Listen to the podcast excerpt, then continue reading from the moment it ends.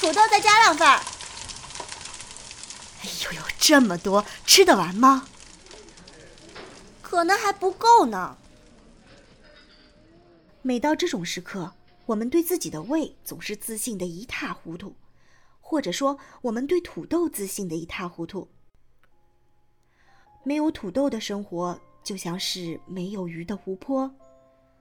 一直想写土豆，可是一直害怕写，像是太宰治说：“对于一个演员，难度最大的演出场莫过于故乡的剧场。”因为太过熟悉，因为分量太过沉重，所以更害怕表现不好，更局促不安，更缺乏自信。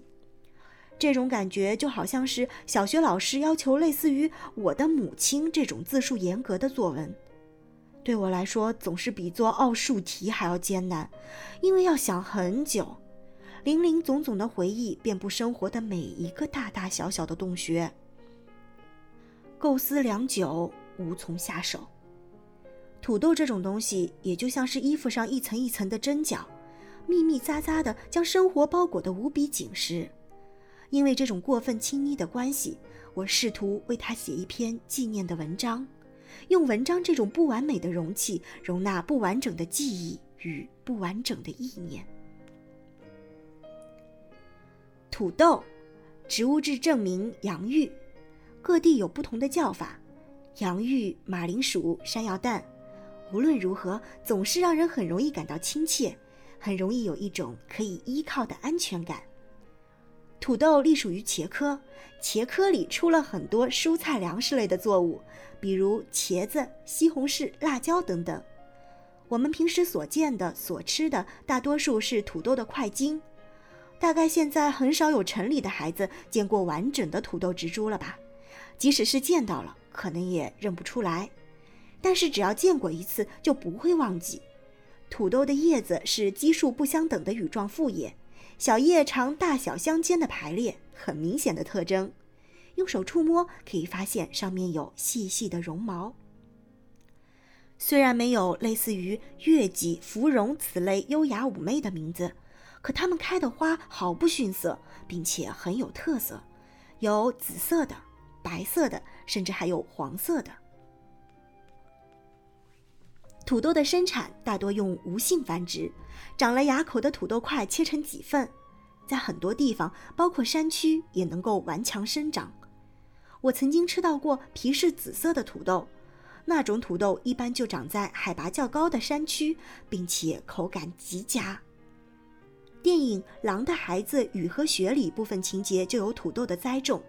我感觉自家的阳台也可以种出新鲜的土豆，所以我想这也就是为什么马克·呆蒙在《火星救援》里种起了土豆。且不论电影里关于孤独的哲学意义，或者说是《鲁滨逊漂流记》的另类文学延伸，单单是种土豆的植物学家马呆，就让我的好感以指数增长。土豆情节总是让人有更加强烈的认同感。浩渺无垠、了无生机的火星之上，土豆作为一种生命形式陪伴着马呆，并且给予他物质上的支持。它不是冷冰冰的有机体而已，是会呼吸、会成长的生命。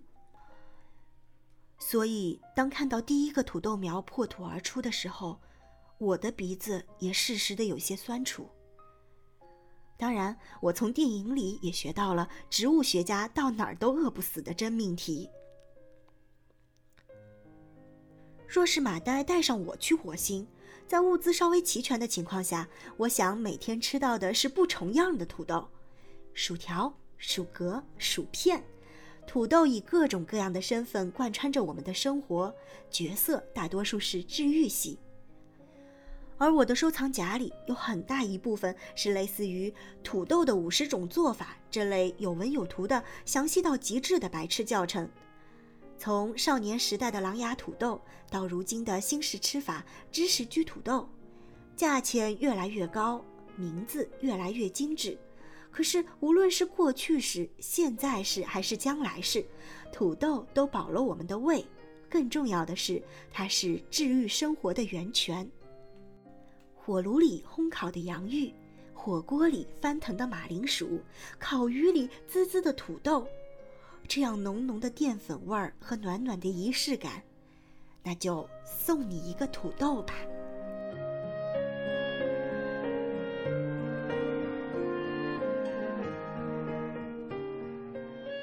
听完这篇文章，你有没有感觉到空气里飘起了一股淡淡的土豆的香味儿呢？文章来自微信公众平台“植物图鉴”，作者是珊珊。感谢作者带给我们这么温暖的文章。今天的有声植物园就到这里，感谢您的收听。